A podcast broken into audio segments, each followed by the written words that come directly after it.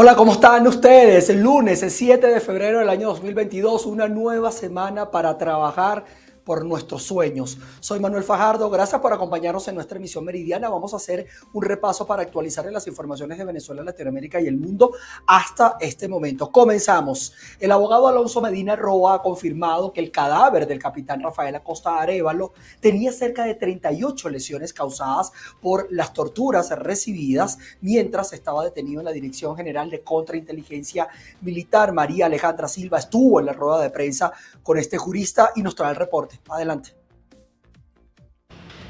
Buenos días. El abogado Alonso Medina Roa, miembro de la Coalición por los Derechos Humanos y la Democracia, aseguró que la condena sobre los dos funcionarios implicados en la muerte del capitán Rafael Acosta Arevalo demostró que este murió a causa de torturas mientras estaba detenido por el Estado venezolano. En este juicio realizado se demostraron varias cosas. La primera de ellas es que el capitán Acosta Arevalo muere producto de las torturas de las cuales fue víctima. Unas torturas que fueron descritas de forma detallada por varios medios probatorios, por varios testigos, particularmente por médicos forenses y personal médico adscrito al Ministerio Público.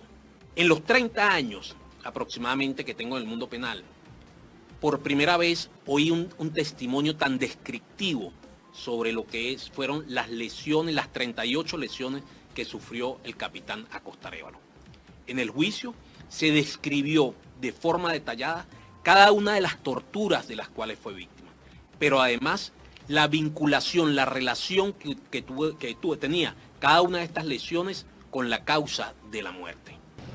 Medina Roa señaló que su principal exigencia es la investigación de toda la cadena de mando que se encontraba al momento de la muerte del capitán Acosta Arevalo. Además, también agregó que este es uno de los 130 casos investigados por la Corte Penal Internacional por los presuntos crímenes de lesa humanidad cometidos por el Estado venezolano.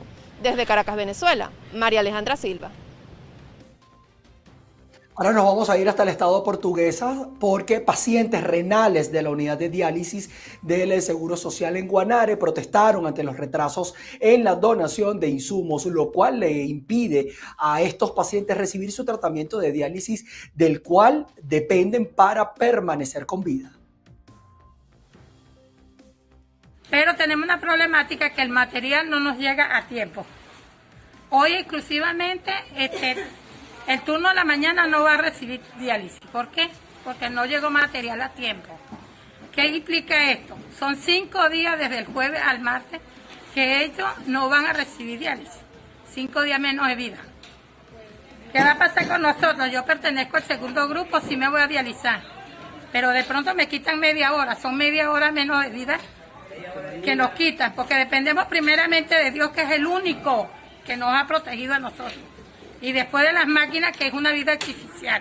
Entonces tuvimos que salir a la calle, pacientes como el señor que está allí, que no se valen por ellos mismos, tuvimos que salir a la calle con la, con la tristeza y con el dolor.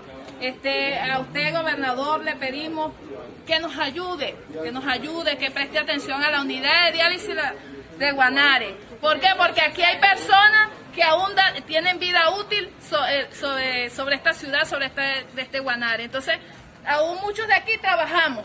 ¿Cómo es posible? Si ese es un, camión que viene cargado de, medicamentos para pacientes renales, ¿cómo es posible que no le den el apoyo en las bombas?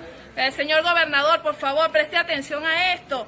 Este, ¿Por qué? Porque si ellos no llegan a tiempo, por lo menos hoy hay un grupo de, de 20 pacientes que no se van a dializar, 20 o 15, que no se van a dializar, van a durar 5 días sin dializarse.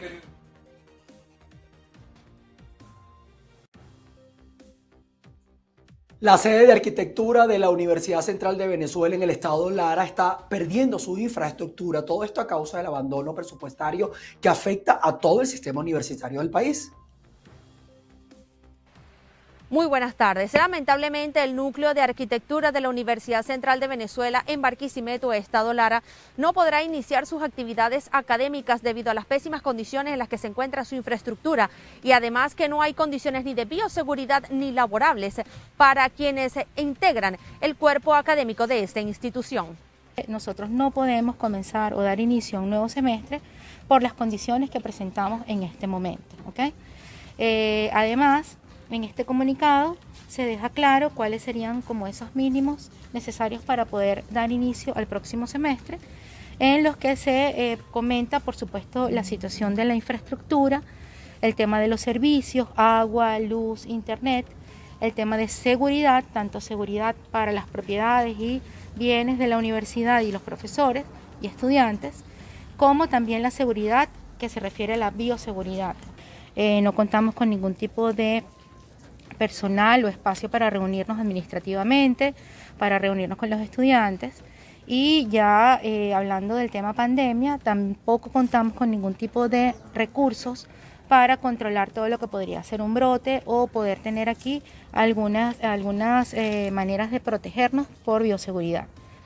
Aun cuando el Ejecutivo Nacional ha manifestado su deseo de inyectar cierta cantidad de dinero a la Universidad Central de Venezuela, las diferentes dependencias, como por ejemplo la que se encuentra en el Estado Lara, no ha recibido ningún tipo de presupuesto asignado por parte del Gobierno Nacional. Es por ello que desde el Estado Lara han solicitado reuniones con la gobernación del Estado precisamente para poder plantear la situación de esta institución, que es una de las más importantes que tiene toda la geografía larense. Desde Barquisimeto, en el estado Lara, reportó para ustedes Andreina Ramos. Y representantes de diferentes gremios, esto en la Universidad de los Andes, protestaron este lunes todo esto para exigir un presupuesto justo para la Academia Venezolana. Los trabajadores además aseguraron que eh, parte del personal muere de hambre por la falta de atención y las condiciones de los organismos nacionales. Amigos de BPI TV, el día de hoy nos encontramos desde el edificio administrativo de la Universidad de los Andes, eh, donde se ha convocado una importante protesta para hacer diferentes exigencias con respecto a las condiciones de esta casa de estudio. Vamos a escuchar las declaraciones de Dionis Dávila, secretario general eh, de Ciprula, para, que, para ver qué nos tiene por comentar el día de hoy. Bueno, sí, efectivamente, la mañana de hoy estamos, como días pasados, reimpulsando esta exigencia al gobierno nacional, quien quiere cercenar el derecho a la educación a los jóvenes quiere cerrar las universidades. ¿Cómo lo está haciendo? Negándonos un derecho a tener un salario digno, a tener una remuneración digna, a tener un derecho a la salud, a tener derecho a tener un presupuesto justo para poder levantar nuestras universidades y vemos en este momento cómo poco a poco ese, objetivo que el gobierno quiere o quiere trazarse, los universitarios no lo vamos a permitir. Aquí estamos y aquí estaremos dándole frente a decirle la universidad la queremos de puertas abiertas un 100%, con salarios dignos y con los derechos y reivindicaciones que merecemos y tenemos ya por convenciones colectivas todos los trabajadores universitarios. Con respecto a las protestas que se han venido realizando en los últimos días, tanto a través de las redes sociales como en las diferentes dependencias. Somos respetuosos del problema que estamos viviendo en este país y en el mundo, como es el problema del COVID. Y la mejor herramienta que tenemos en este momento son las redes sociales y ustedes, los medios de comunicación pero responsablemente estamos tratando de hacer un sistema de protesta donde no pongamos en riesgo a todos los universitarios, ya que con lo que ganamos o con lo que perciben no tienen con qué comprarse una acetaminofén y hemos visto en los últimos días cómo poco a poco se nos van muriendo los universitarios por todo lo que nos está pasando.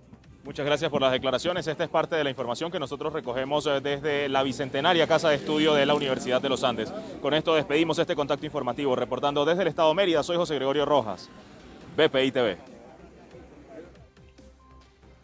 Y para poder enfrentar la realidad económica del país, la Cámara Regional de Carga considera necesaria una actualización de sus tarifas de flete porque su dinámica, entendiendo esta dinámica, está por debajo de lo que es su estructura de costo. Vamos a ver el reporte que nos trae nuestra compañera Ruth Laverde.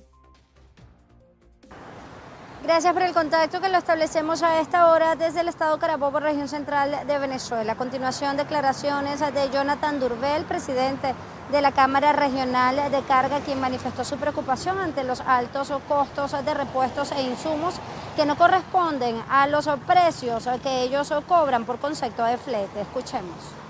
Bueno, en materia de insumos sí, es, sí está complicado.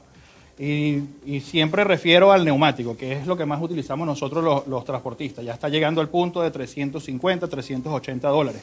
Eh, si calculas eso a 20, 20 eh, neumáticos que lleva una gandola, estás hablando de 7.600 dólares, lo cual impacta fuertemente al bolsillo del, del, transportista.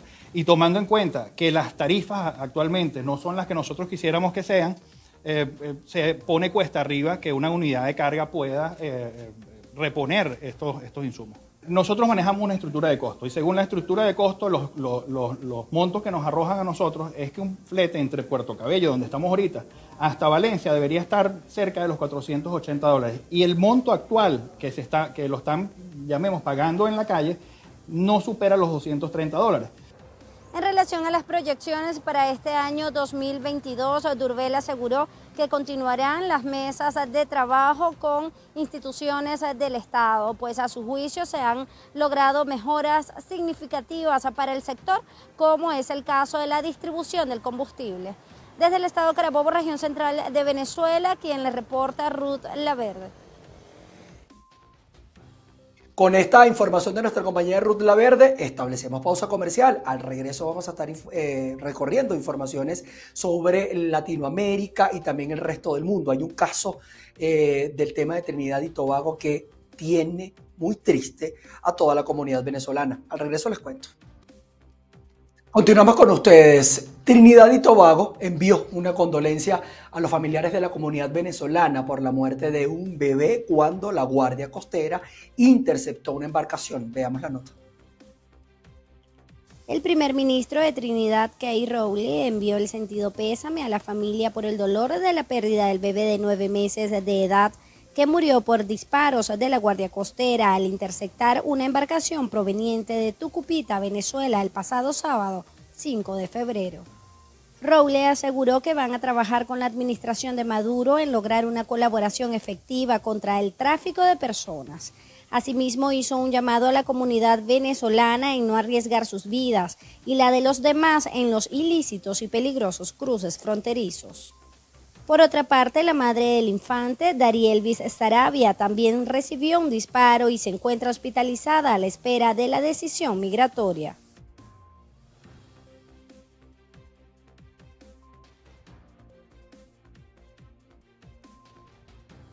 Refugiados venezolanos y de otras nacionalidades se mantienen en huelga de hambre. Todo esto para presionar a las autoridades de México y que den respuestas sobre sus documentos de tránsito. Una decena de refugiados llevan cinco días haciendo huelga de hambre encadenados frente al acceso principal de las oficinas de regulación migratoria en Tapachula, ciudad mexicana fronteriza con Guatemala, para pedir a las autoridades migratorias respuesta a sus solicitudes de visas por razones humanitarias. Los indocumentados se cruzaron cadenas alrededor del cuerpo y las sujetaron en sus manos para presionar al gobierno para la entrega de documentos. Uno de los afectados comentó que se sienten invisibles, encadenados y con mucha hambre porque no pueden ni salir a trabajar. Cabe destacar que ellos no son los únicos en espera. Más de 4.000 personas de unas 10 nacionalidades esperan en el Parque Benito Juárez, lugar de la protesta, a la espera de visas y solicitudes de refugio. Latinoamérica rompe récord de flujo migratorio hacia Estados Unidos con más de 1.7 millones de indocumentados en la frontera hasta septiembre de 2021, según la Oficina de Aduanas y Protección Fronteriza de Joe Biden. Mientras tanto, autoridades locales desplegaron un operativo para desalojar a unos 380 migrantes mexicanos y de Centroamérica agrupados en un campamento en la ciudad de Tijuana, fronteriza con Estados Unidos, con el objetivo de reubicarlos en otra zona. Desalojo para unos 380 migrantes agrupados en un campamento de la ciudad mexicana de Tijuana, fronteriza con Estados Unidos. El domingo, autoridades del Instituto Nacional de Migración anunciaron a las personas que solo podrían llevarse tres cambios de ropa a los albergues en donde serían reubicadas. Según la alcaldesa de la ciudad, los agentes que participaron en el operativo iban sin armas. Sin embargo, la decisión generó molestia entre quienes habitaban el campamento, que llevaba poco menos de un año de instalado. Luego del desalojo, las autoridades comenzaron a destruir las casas de campaña que usaban los migrantes, al igual que su ropa y otras pertenencias como televisores y muebles. Decenas de personas, principalmente de Centroamérica, cruzan México para pedir asilo en Estados Unidos, ante la violencia y la pobreza que se vive en sus países. Las autoridades mexicanas han reforzado sus operativos para combatir el flujo migratorio.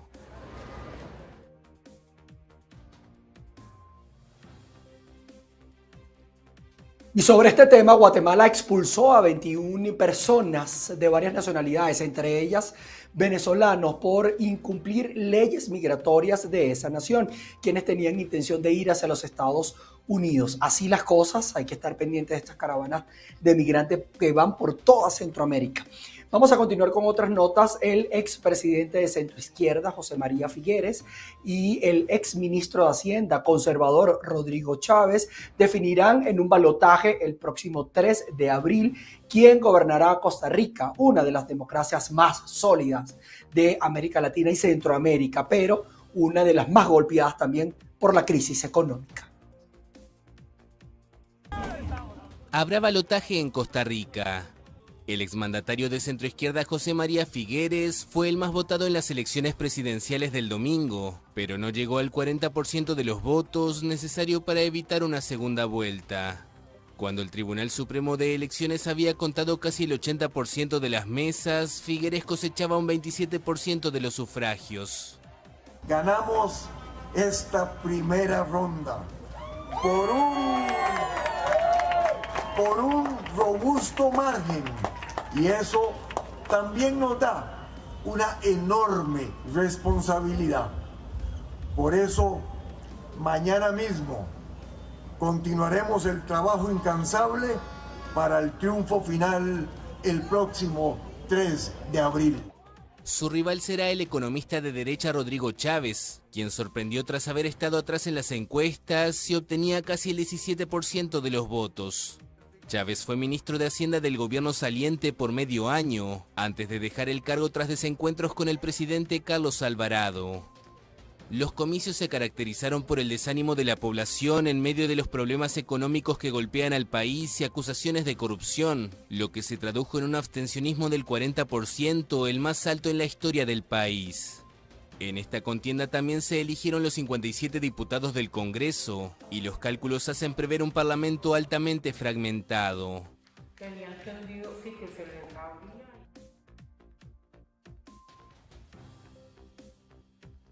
Y la mesa de negociación del acuerdo nuclear iraní se va a retomar el día de mañana, así lo han confirmado el eh, Servicio Europeo de Acción Exterior. Tras una corta pausa, la octava ronda de negociaciones en Viena, en el marco del Plan de Acción Conjunto Integral, se retomarán este 8 de febrero, indicó en un comunicado el portavoz de Josep Borrell, alto representante de la Unión Europea para Asuntos Exteriores, mediador en las conversaciones. Los países participantes continuarán las discusiones sobre la perspectiva de un posible retorno de Estados Unidos al acuerdo y cómo garantizar la total y efectiva implementación del acuerdo por todas las partes. Teherán se comprometió a renunciar a la arma atómica y aunque Estados Unidos levantó algunas sanciones a Irán, no es suficiente para esa nación. Sin embargo, ha sido una satisfacción para la Unión Europea. Vamos a revisar información eh, que sale de acá de Colombia. Fíjense que el ciclista colombiano Egan Bernal ya recibió el alta clínica donde estuvo internado tras el accidente que casi le cuesta la vida. Veamos el siguiente informe. ¿Qué tal amigos de la emisión meridiana? Tengan todos ustedes muy buenas tardes. Buenas noticias para iniciar esta semana y es que efectivamente Ega Bernal ya se encuentra en su casa junto a su familia para iniciar el proceso de eh, rehabilitación que amerita después de este terrible accidente que sufrió en una carretera del norte de Bogotá mientras practicaba junto a su equipo. Bernal ha sido sometido a seis intervenciones quirúrgicas y ha durado hospitalizado 15 días en la clínica de la Universidad de La Sabana. Esta institución señaló que el atleta de alto nivel ha respondido favorablemente a todos los tratamientos y procedimientos a los cuales ha sido sometido. Bernal, por su parte, ha estado muy agradecido por la atención que ha recibido no solamente de la clínica, sino de la fanaticada en general en Colombia y alrededor del mundo. Debo darles gracias por por permitirme tener una segunda oportunidad. La verdad para mí es como un volver a nacer. El hecho de estar vivo y estos días que tenía dolor, de verdad decía, bueno, al menos siento dolor, al menos siento algo. Y yo creo que eso ha sido gracias a ustedes. Ahorita obviamente hice un, proceso muy largo y todo, pero yo creo que el trabajo duro real hicieron ustedes, así que de verdad muchas gracias. Mis respetos por lo que ustedes hacen porque yo creo que yo no sería capaz y la verdad que eh, es ustedes eh, me den mucho más reconocimiento. Bueno, muy bien por Ega Bernal y esperamos que de verdad pueda recuperarse muy pronto de todas sus dolencias. En otras informaciones no tan positivas, tenemos que un nuevo episodio violento contra una instalación militar se registró en la madrugada de este lunes aquí en Colombia y esto ocurrió específicamente en la sede de la Brigada 30 del Ejército. Esto está ubicado en la ciudad de Cúcuta, capital del Departamento del Norte de Santander cuatro eh, detonaciones y además de esto eh, ráfagas de disparos perpetrados desde un barrio aledaño hacia las garitas de esta sede militar fueron registradas durante la madrugada de este lunes y las autoridades ya se encuentran investigando para determinar a ciencia cierta las responsabilidades del caso. Nosotros vamos a estar muy pendientes de esta y otras informaciones y se las haremos llegar a ustedes a través de las pantallas de BPI TV. Será nuestro compañero Alexander Loaiza. Estamos atentos ante este hecho que ha sido calificado como un ataque terrorista que se perpetró entre las 3 y las 4 de la madrugada del día de hoy en esta sede militar en Cúcuta. Hay unos pronunciamientos que estamos atentos que se van a dar por parte del ministro de la Defensa de esta nación, Diego Molano. Nosotros con esto finalizamos nuestra actualización informativa. Gracias a ustedes por estar en nuestra sintonía. Manténganse pendientes, conectados a través de las distintas y de nuestras redes sociales porque vamos a estar actualizando información para ustedes. Nos vamos a encontrar nuevamente a las 6 de la tarde en nuestra emisión central de noticias. Soy Manuel Fajardo, ha sido un placer acompañarles. Se les quiere. Chao, chao.